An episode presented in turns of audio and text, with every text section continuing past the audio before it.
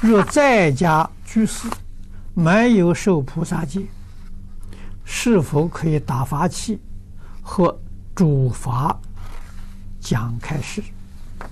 最好是受菩萨戒。为什么呢？免得别人诽谤。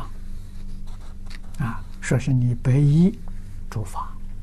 啊，菩萨戒虽然是得不到形式的，避免别人造口业，这是应该要做的。啊，自己要晓得。啊，总而言之，修行一定要真干，不能搞假的，不能搞形式。啊，这个非常重要。